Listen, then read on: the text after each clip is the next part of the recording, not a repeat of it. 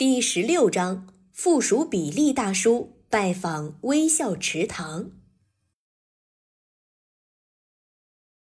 水獭小乔和水貂比利正坐在微笑池塘的大岩石上，他们两个无事可做，在筹划恶作剧，而麝香鼠杰利在忙着填充自己的粮仓，为冬天做准备。他太忙了，根本没时间搞恶作剧。突然，水貂比利把一根手指放到了唇边，示意水獭小乔不要动。在芦苇中，比利尖锐的眼睛看到了某些移动的事物。他和水獭小乔一起注视着那里，一旦发现危险，他们就会立刻跳进微笑池塘。几分钟之后，芦苇分开了，一张尖尖的小脸儿探了出来。水獭小乔和水貂比利齐齐舒了口气，眨了眨眼睛。“您好，附属比利大叔！”水貂比利大喊着，从芦苇中探出的那张小脸咧嘴笑了起来。“你们好啊！”他大喊着，“这的确是附属比利大叔。”“您在那里做什么？”水獭小乔大声问道。到处看看而已，附属比利大叔回答。您有狐狸雷迪的消息吗？水貂比利问道。我刚刚从他的家里出来。附属比利大叔眨了眨眼，答道：“他怎么样啊？”水獭小乔继续问：“唉，可怜，十分可怜。”附属比利大叔一边回答，一边同情地摇了摇头。随后，他把雷迪的情况告诉了水獭小乔和水貂比利。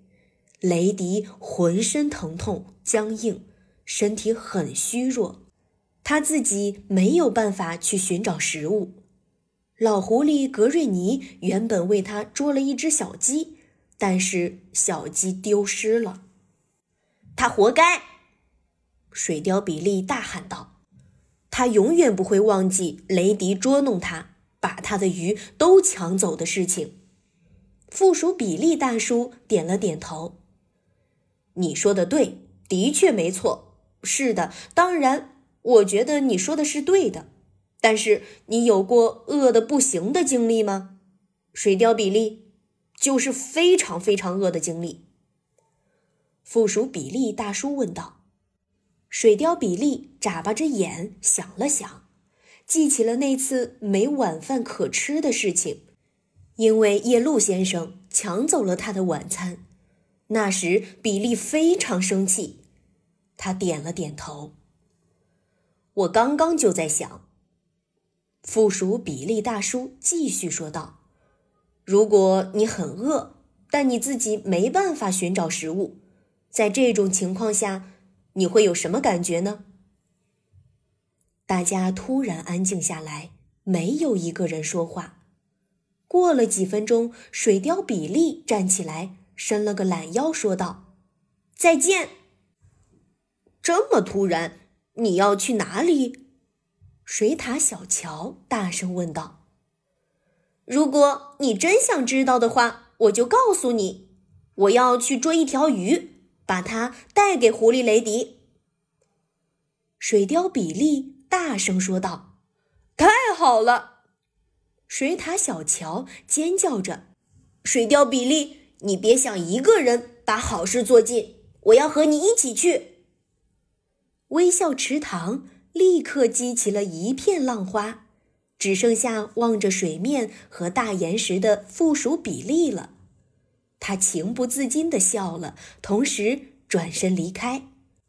我想，我也得出一份力，他自言自语道。最后，当老狐狸格瑞尼拿着一只小木鼠到家的时候，他发现雷迪正在睡觉。雷迪的肚子非常圆，一看就是刚吃饱。离他不远的地方，有两只鱼尾巴。和一些小鸭子的羽毛。